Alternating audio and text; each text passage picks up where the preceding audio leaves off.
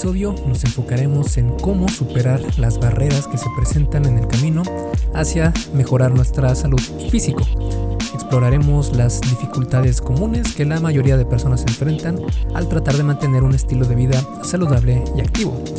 Y también vamos a discutir algunas estrategias efectivas para superar precisamente estas barreras. Y antes de comenzar, te hago de nuevo la invitación a que te unas a Fase 1 Origen, mi curso en línea para aquellas personas que van comenzando en esto del fitness y no saben cómo hacerlo, o bien ya han comenzado alguna ocasión anterior, pero no han podido mantenerse en este camino porque es algo muy extremo o porque es demasiado abrumador. En fase 1 origen se distingue porque está pensado con un perfil de alguien que apenas está iniciando, es decir, con un eh, principiante en esto del fitness y la nutrición y la salud, pero no por eso significa que va a ser menos efectivo o que va a ser menos, eh, digamos que va a ser un paseo por el parque. Para nada, si vas a tener que esforzarte, va a ser, eh, va a requerir disciplina y que des tu mejor esfuerzo, pero para nada ser algo extremo y también está muy enfocado en que sea algo sostenible a lo largo del tiempo, incluso años o décadas, para que puedas seguir manteniéndote en este camino, ¿vale? Si quieres conocer qué es lo que incluyen, puedes ir a esculpetucuerpo.com diagonal fase 1, todo junto, sin espacio y el número 1 con número, no con letra, fase 1. Y bueno, entonces te dejo con el episodio número 202 del arte y ciencia del fitness, el podcast disculpetucuerpo.com. Yo soy Mike García y te veo en dos segundos. La primera barrera que vamos a hablar en esta ocasión es la falta de motivación. ¿Cómo encontrar la motivación para mantenernos activos o mantenernos en una dieta saludable o mantenernos con hábitos saludables que no necesariamente tienen que ver con el ejercicio y la dieta, como por ejemplo, eh, digamos, dormirse a buena hora, dejar de consumir tanto alcohol, etc. Para eso hay varios temas que podríamos tocar de hecho, ya hemos hablado sobre estos temas en otros episodios del podcast y lo que voy a hacer aquí es intentar amalgamar algo de eso que ya hemos eh, platicado en este podcast y tratar de hacerlo un poco más práctico. Por ejemplo, en esta cuestión de tener la barrera de la falta de motivación es bastante común en la mayoría de personas. Más que nada cuando comenzamos y nos damos cuenta que en realidad sí va a requerir bastante esfuerzo, bastante disciplina bastante eh, fuerza de voluntad el mantenerse por mucho tiempo en esto del fitness. Porque sí, la primera semana, el primer mes, pasa sin mucho problema. Estamos con toda la motivación, con la mirada hacia el futuro y de que queremos hacer algo con nuestro físico y nuestra salud completamente diferente para vernos y sentirnos mucho mejor. Pero pasa el mes y nos damos cuenta que esto es más difícil de lo que creíamos. Por eso es importante conocer ciertas tácticas o cambiar el chip mental para darnos cuenta que mm, definitivamente hay que tener estrategias para cuando estas faltas de o esta falta de motivación nos llegue, porque tarde o temprano nos va a llegar. Aquí podríamos hablar entonces sobre establecer metas realistas y alcanzables. Esto es muy importante y de hecho ya lo habíamos hablado en este en este podcast, en algún otro episodio. Pero suele suceder que comenzamos con metas exorbitantes, abrumadoras, y queremos lograrlas lo más rápido posible. En el fitness y todo lo general, en general con la salud, no funciona así. Tu cuerpo es sumamente adaptable, pero necesita el tiempo adecuado para que pueda generar esta adaptación en el tiempo. Si tú quieres de la noche a la mañana verte como un físico culturista de estos que ves en la televisión, va a ser imposible. Va a ser literalmente imposible, no se puede. Por eso es mejor establecer metas realistas y alcanzables en las que tú digas, a ver, mi meta para esta semana, por ejemplo, va a ser que una vez que eh, logre cargar eh, determinado peso, entonces voy a subir el mínimo siguiente. Por ejemplo, si estás entrenando en el gimnasio en un rango de, digamos, 6 a 8 repeticiones por serie, entonces Vas a escoger un peso con el que logres hacer unas 6 a 7 repeticiones con buena técnica y sientas que te quedas a una o dos repeticiones del fallo muscular completo. Una vez que encuentres este peso ideal para ese rango de repeticiones, te vas a esforzar por llegar al número alto de ese rango. En este caso sería el 8, 8 repeticiones por serie. Una vez que logres alcanzar ese rango con ese peso, entonces vas a decir, ok, ya alcancé el rango, entonces voy a aumentar el peso en lo mínimo posible, que serían por lo general 5 libras de cada lado de la barra o 5 libras más por mancuerna. Y esto va a hacer que pierdas algunas repeticiones por el aumento de la carga que estás levantando. Esto es normal. La idea es que te vuelvas a esforzar por volver a llegar a las 8 repeticiones, pero con este nuevo peso. Esto es lo que se conoce como sobrecarga progresiva, pero si te das cuenta lo importante aquí es que no estás poniendo metas eh, que no son realistas o inalcanzables, como decir voy a cargar 400 libras en una semana. Esto sería, para empezar, algo tonto, porque si no tienes nada de entrenamiento y quieres hacer eso, te vas a lesionar, si es que puedes levantarlo, pero lo más probable es que no puedas ni siquiera levantar ese peso. Por eso, en cambio, si pones metas que sean más acordes al proceso y no tanto al objetivo, es decir, si en el ejemplo que te di pusimos la meta de un proceso de decir, ok, voy a trabajar en un rango de repeticiones, vamos a decir que también con un número de series, y una vez que logre tal objetivo, que es un objetivo no de peso, no un objetivo eh, absoluto, digamos, sino relativo a donde estoy yo, digamos en este, en este ejemplo, en un rango de 6 a 8 repeticiones, y una vez que logre el número alto de repeticiones, aumento el peso en lo mínimo posible y así me voy sucesivamente.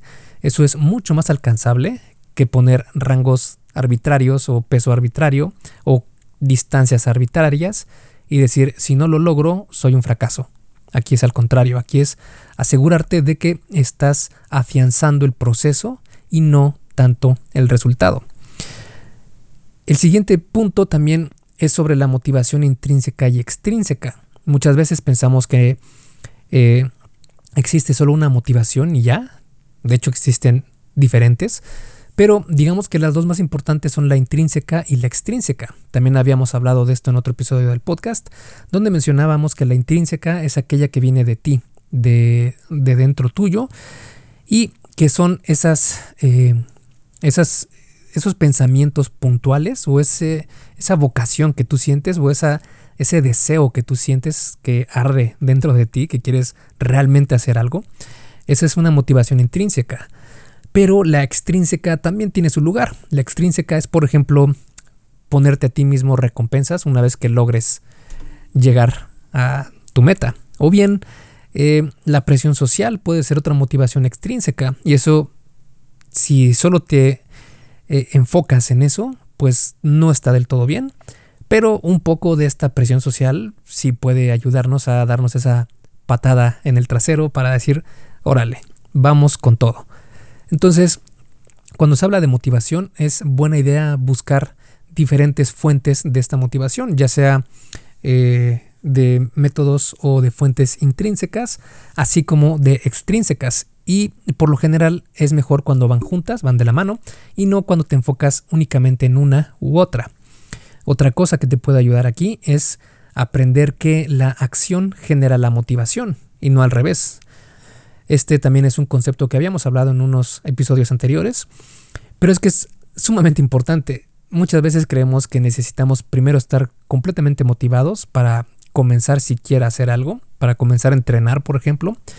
Pero yo te quiero invitar a que la próxima vez que no te sientas motivado para hacer ejercicio, te quiero invitar a que te pares de donde estés, si es que estás acostado o sentado, y te pongas a hacer eh, no sé, brincos, jumping jacks, por ejemplo, o eh, hacer eh, correr en tu lugar, o hacer eh, flexiones, algo, algo de movimiento, algo de acción. Y hazlo solo por, vamos a decir, dos minutos. Si después de esos dos minutos de acción no te motivas para entrenar, entonces puedes regresar a lo que estabas haciendo antes sin ningún tipo de castigo para ti. Pero si comienzas a hacer la acción, te puedo asegurar en, el 99% de los casos que te vas a motivar y vas a querer hacer tu entrenamiento. Porque definitivamente la acción genera motivación y no tanto al revés. La motivación suele ser muy fluctuante y sí, puede ser que genere acción, pero es muy volátil. Muchas veces tienes la motivación hasta arriba y otras veces como se va drenando tu energía y tu fuerza de voluntad a lo largo del día, pues esa motivación va bajando. Entonces la acción entra como un combustible para volver a encender esa motivación que llevas dentro de ti.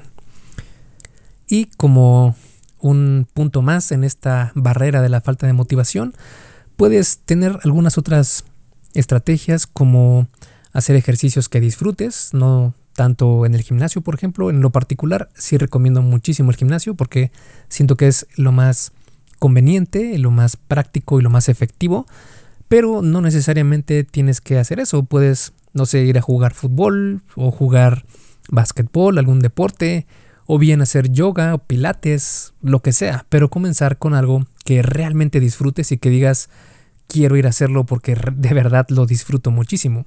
Una vez que ya tengas este hábito de moverte, de estar activo, créeme que poco a poco va a ser más fácil que comiences a integrar otros tipos de deportes. También tener un compañero de entrenamiento puede ser muy buena opción porque muchas veces lo que no queremos es estar solos o el aburrimiento de estar nosotros con las pesas, por ejemplo, y se nos hace algo complicado. Por eso tener un compañero de entrenamiento puede ayudarnos a pasar esta barrera al estar un poco más distraídos o bien divertidos, por decirlo de alguna manera, con la plática y eh, teniendo esta compañía. También seguir un plan de entrenamiento específico suele ser buena opción para estar motivado, porque muchas veces lo que me he dado cuenta que pasa es que quienes comienzan a entrenar llegan al, al gimnasio y hacen ejercicio, digamos, a lo loco. En cambio, si tienes un entrenamiento específico que digas, en esta sesión voy a hacer este número de series con estos ejercicios y en este rango de repeticiones y voy a levantar este peso y voy a descansar este tiempo en cada serie, es completamente diferente a llegar al gimnasio y ir de una máquina a otra sin tener una idea de qué se está haciendo. Por eso muchas veces también la falta de motivación se da por falta de claridad en lo que quieres hacer. La segunda barrera es la falta del tiempo. Cómo encontrar tiempo para hacer ejercicio y comer bien.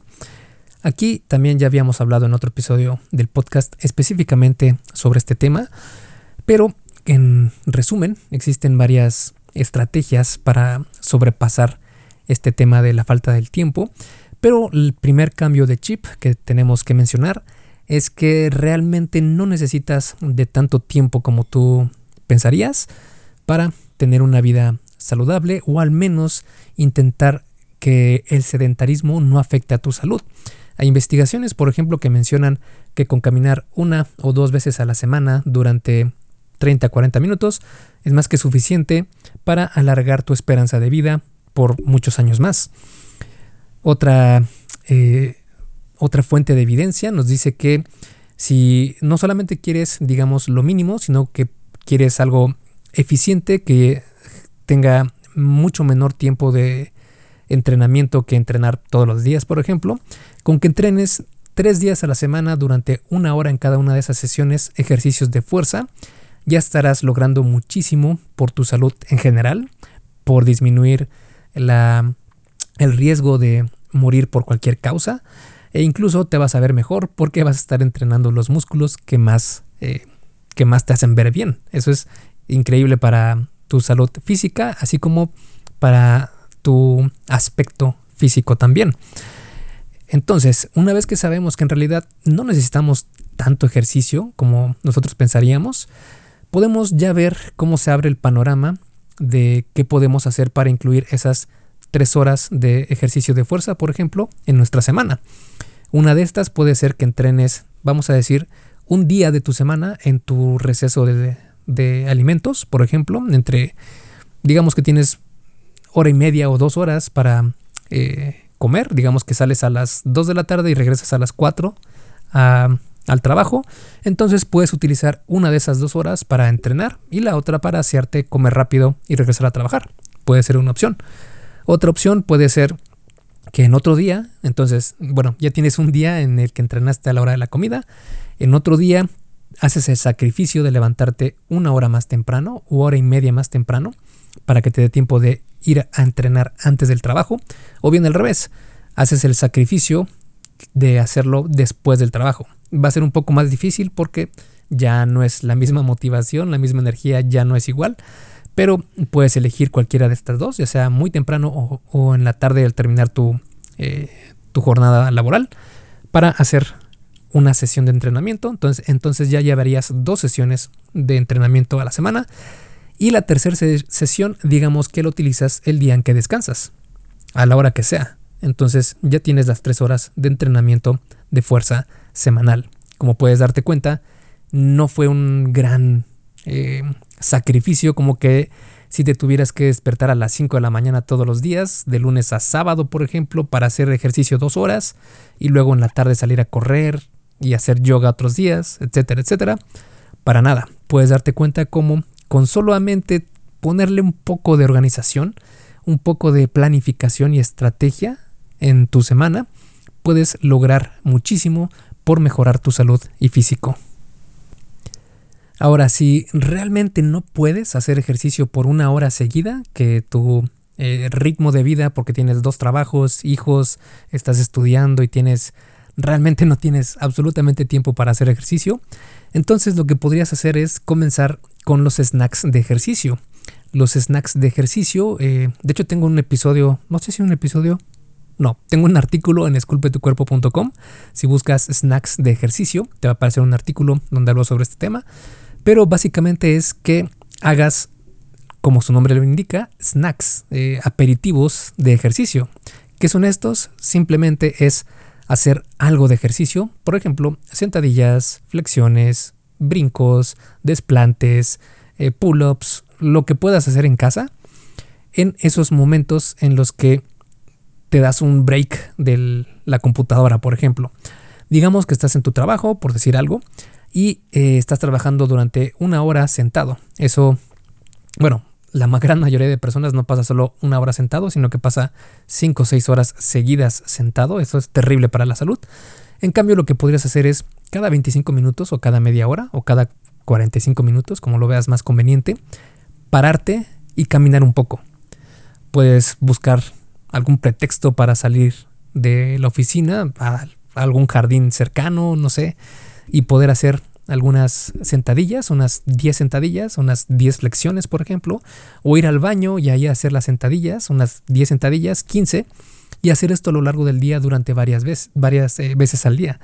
Esto créeme que, aunque parezca que no es nada, créeme que va acumulando tipo el interés compuesto, que va haciéndose cada vez más poderoso, más eficiente y más impactante en tu físico y en tu salud que incluso se ha encontrado que hacer esto mínimo de ejercicio, estos snacks de ejercicio a lo largo del día, incrementan también la esperanza de vida en las personas. De nuevo, si quieres conocer más sobre este tema, busca snacks de ejercicio en esculpetucuerpo.com y ahí vas a encontrar el artículo donde hablo sobre este tema.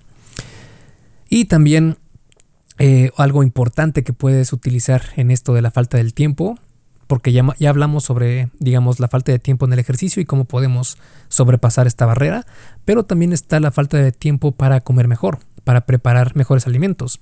Aquí lo que más te puedo recomendar es el meal prep o preparación de alimentos, que básicamente es que en un día de tu semana cocinas todo lo de la semana y lo dejas ya en recipientes especiales que dicen lunes, martes, miércoles, es decir, tienes desayuno, comida y cena para el lunes ya cocinados en el refrigerador para que cuando sea digamos jueves entonces sacas el recipiente que está etiquetado con eh, jueves desayuno. Entonces sacas calientas comes.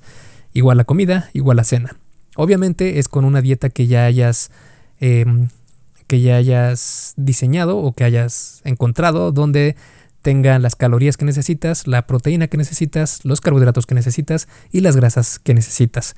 De esta manera ya te estás quitando un gran peso de encima en la semana y créeme que es muchísimo más rápido y te vas a quitar esta, esta pelea mental que siempre tenemos de qué será que como, qué será que hago y mejor dices, no, ya para qué le pienso, mejor pido pizza más rápido y es algo que me gusta. Así como eh, ya cocinaste todo, ya tienes todo en el refrigerador, no vas a querer gastar eso que ya hiciste y por lo mismo es mucho más probable que comas esos alimentos saludables.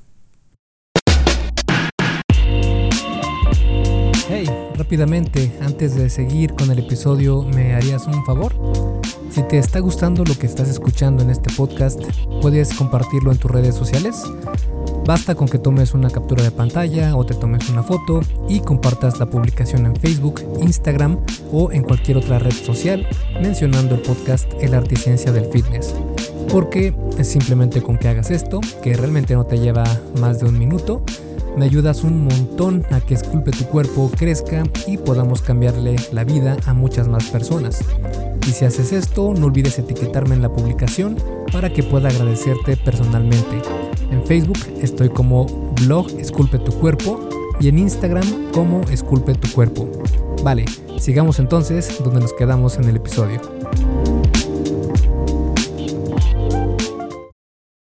La siguiente barrera es cuando realmente estamos motivados, estamos haciendo todo lo que necesitamos hacer bien, es decir, no es algo de nosotros, sino que nos lesionamos o nos enfermamos. Por más que quisiéramos seguir entrenando, no podemos. Entonces, ¿cómo superar las lesiones y enfermedades para seguir adelante en nuestro camino hacia mejorar nuestra salud y físico? Para esto, lo que te podría decir es que pares todo, absolutamente todo, porque muchas veces pensar que un dolor que ya no es dolor muscular, porque muchas veces conforme tengas más experiencia entrenando, te vas a dar cuenta de que puedes distinguir mucho mejor el dolor de haber entrenado muy fuerte o de haber entrenado un nuevo ángulo o algún músculo le diste más volumen de entrenamiento y reconoces ese dolor como dolor que es derivado del entrenamiento, pero que no es, eh, que no es debido a una lesión sino únicamente debido a un nuevo estímulo. Cuando realmente sientes un dolor que dices, ay, esto ya no está bien, esto ya me, me duele de una forma diferente, que sí siento que ya no es muscular, entonces ahí lo mejor es parar todo, no entrenes y mejor ve a que te analice un médico, un traumatólogo o alguien especializado en lesiones eh, deportivas para que te dé su opinión, porque muchas veces pensamos que es algo mínimo, pero puede ser algo que tal vez sí sea mínimo, pero si sigues entrenando puede ser que ya no sea mínimo, sino que se vaya agravando cada vez más. Y si antes te ibas a perder, no sé, una semana o dos de rehabilitación, porque era algo sencillo y con una rehabilitación de un par de semanas ya estabas como nuevo, si continúas haciendo lo mismo y te lesionas más grave, entonces vas a perder meses, incluso puede llegar a que sean años. Por eso es que siempre es importante que cuando sientas algún dolor raro, extraño, mejor te vayas a revisar. También eh, esto va a significar que muchas veces, por ejemplo, digamos que te lesionas el brazo, entonces si te lesionas el brazo, lo más eh, lógico o lo, más eh, común es que ya no hagas nada, que te quedes sentado en casa, viendo Netflix todo el día y eso tampoco estaría bien. Muchas veces lo ideal sería hacer algo. Si por ejemplo te lastimaste o te lesionaste el brazo, entonces sí, como te comentaba antes, no entrenes el brazo, pero sal a caminar. Puedes hacer unos de dos a tres sesiones por semana de caminar media hora, por ejemplo, en lugar de ir al gimnasio, ve a caminar. Esa es una opción. Ahora, si te da luz verde el médico que te esté observando para que puedas entrenar, digamos, las piernas con pesas y cargas pesadas mientras se recupera tu brazo, hazlo, enfócate en eso. Es decir, hacer poco ejercicio es mejor que no hacer nada. Y eh, en el caso de que tengas una lesión, hay que analizar si valdría la pena integrar algo de entrenamiento para otros grupos musculares que aquellos que realmente no puedes entrenar debido a la misma lesión. Dicho todo lo anterior, también hay una gran importancia en la prevención de estas lesiones, porque muchas veces eh, estas se dan por ser algo imprudentes, por cargar más peso del que realmente podemos, o por hacer los ejercicios con una técnica incorrecta, o bien porque no calentamos de manera correcta, o porque no enfriamos de manera correcta. Por eso es muy importante tomar en cuenta estos aspectos, pero realmente en este episodio sería demasiado extenso para hablar de ellos, pero si quieres conocer más sobre, por ejemplo, el tema del calentamiento correcto, puedes ir a esculpetucuerpo.com y busca calienta de esta manera y te va a aparecer un artículo donde hablo sobre este tema. O bien puedes buscar también la mejor forma de estirarse al terminar de entrenar, algo así. Y ahí te va a aparecer el artículo donde hablo un poco sobre el, el enfriamiento después de entrenar. Otra barrera de la cual te quería platicar es la falta de conocimiento. Esta es otra barrera también súper común porque hoy en día yo creo que ya no es que haya o que haga falta la información, el conocimiento.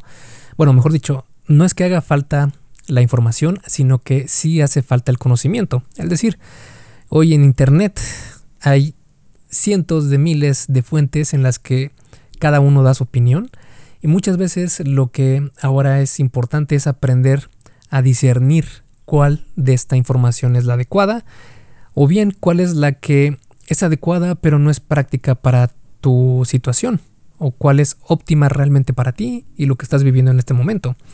Por eso la falta de conocimiento es una barrera bastante importante. Pero lo mejor en este aspecto es definitivamente, sin temor a equivocarme, la capacitación en uno mismo. Por eso, de hecho, mis cursos son así.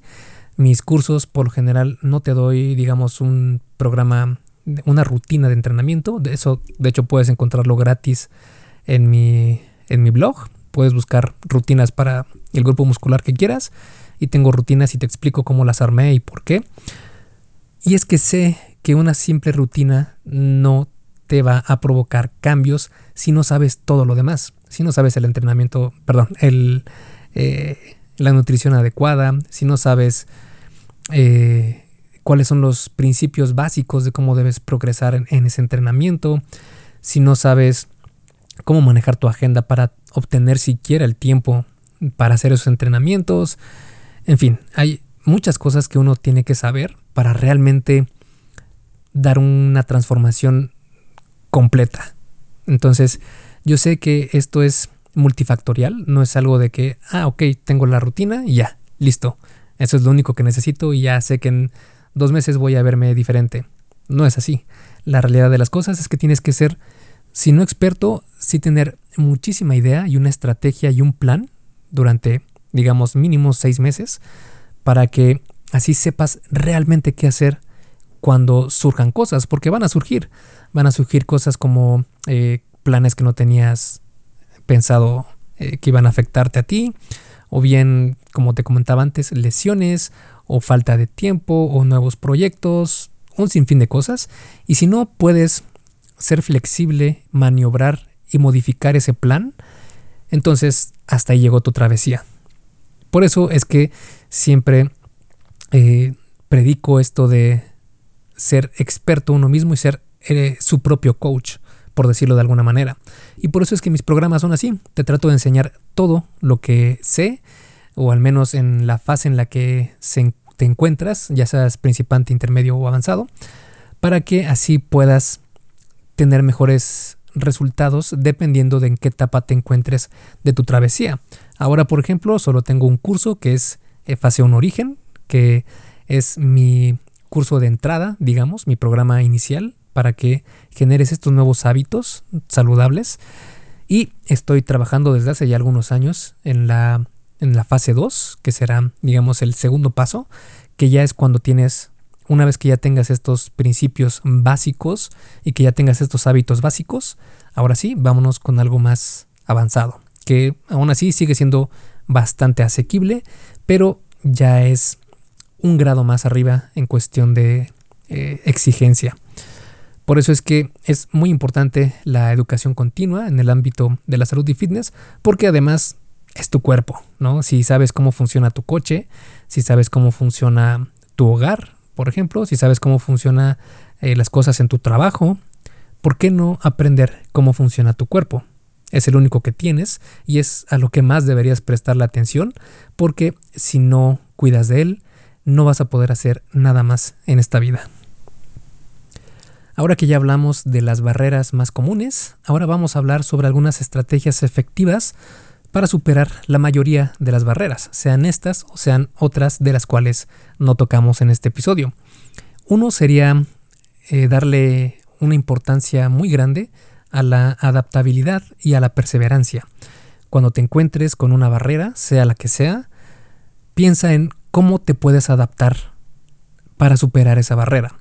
Si eres rígido, si no eres flexible, te vas a romper. Esto es algo normal. Si no tienes esta, esta, este rango de acción eh, muy amplio, cuando pase algo pequeño no vas a poder hacer nada más.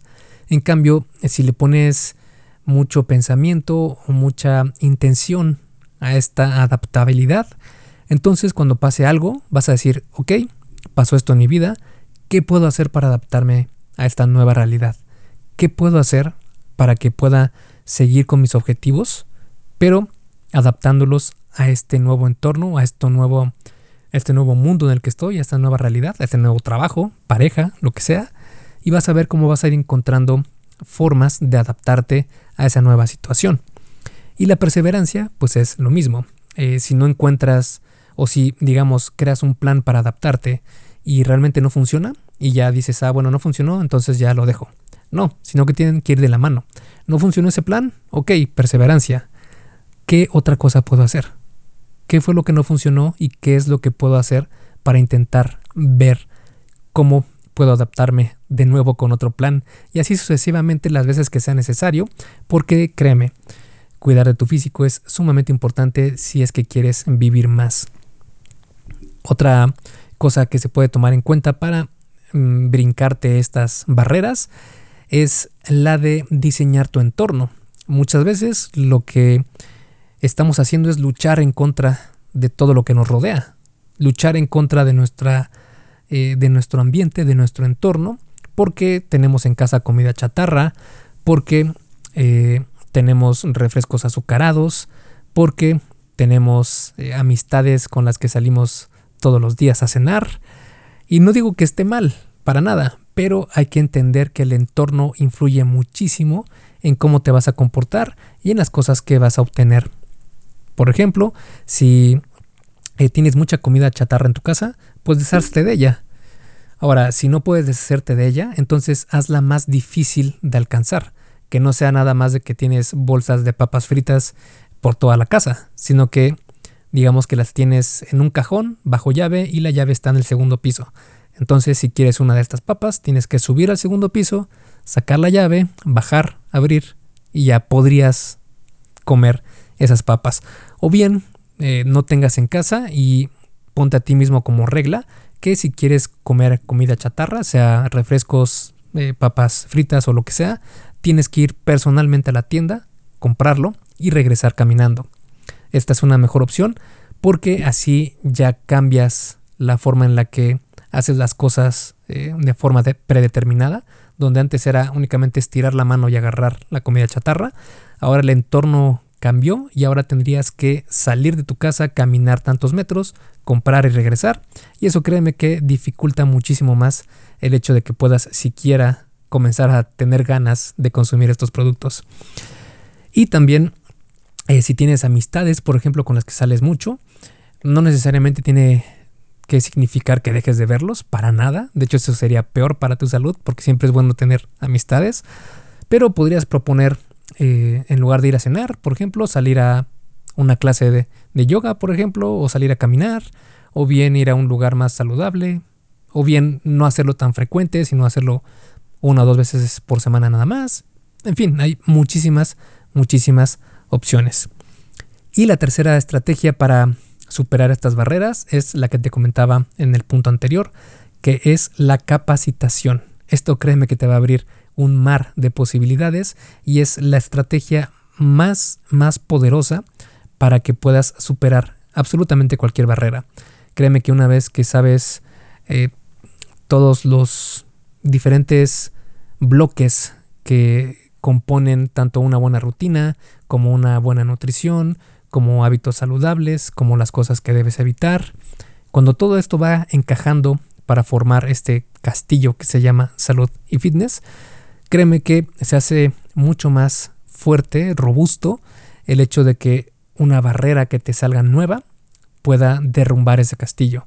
Ese castillo ya estará cimentado con muchísima información, capacitación que va a hacer que sea o que crees sistemas súper, súper efectivos y robustos que funcionan, que funcionan para ti exclusivamente. Muchas veces pensamos que copiar algo de internet va a hacer que ya veamos cambios por completo y no, siempre cada uno tiene situaciones diferentes, situaciones de vida que son completamente distintas a otra persona y por lo mismo una vez que sepas qué hacer en cada situación es lo mejor para que puedas superar estas barreras. Y como conclusión y a manera de resumen, en este episodio hablamos sobre las barreras más comunes que las personas enfrentan al intentar mantener un estilo de vida saludable y activo. Y hemos platicado también algunas estrategias efectivas para superar estas barreras, desde la falta de motivación hasta la falta de tiempo, así como lesiones y enfermedades o la falta de conocimiento. Hemos abordado cada obstáculo y ofrecido algunas soluciones prácticas. Y es que al final del día, la adaptabilidad y la perseverancia son clave para superar las barreras en el camino hacia la salud y el fitness, con la educación y capacitación adecuadas, así como la creación de un entorno que favorezca un estilo de vida saludable, definitivamente podrás alcanzar tus metas y llevar una vida más saludable y activa. Esculpe tu vida, comienza con tu cuerpo. Hasta aquí el episodio del podcast de hoy. ¿Te gustó? Si es así, déjame una calificación y tu opinión en Apple Podcast o en la plataforma que me escuches. Es muy sencillo y no te lleva mucho tiempo. Con esto me ayudas a que el podcast suba en el posicionamiento y así podamos llegar a más personas. Si tienes alguna duda o sugerencia, puedes mandarme un email a contacto arroba. Veo absolutamente todo lo que me llega al mail y respondo personalmente a todos. Puedo tardarme un poco por la cantidad de mensajes que recibo al día, pero ten por seguro que sí te responderé. Gracias por escuchar el podcast de la Articiencia del Fitness y espero haberte ayudado a aclarar algunas de tus dudas. Y antes de irnos, si te gustó el episodio, entonces probablemente también te guste el curso por email que tengo donde aprenderás durante 7 días sobre fitness basado en ciencia. Puedes suscribirte totalmente gratis en esculpetucuerpo.com diagonal curso gratis. Todo junto y sin espacio. Curso gratis. Me despido y nos vemos en el siguiente podcast.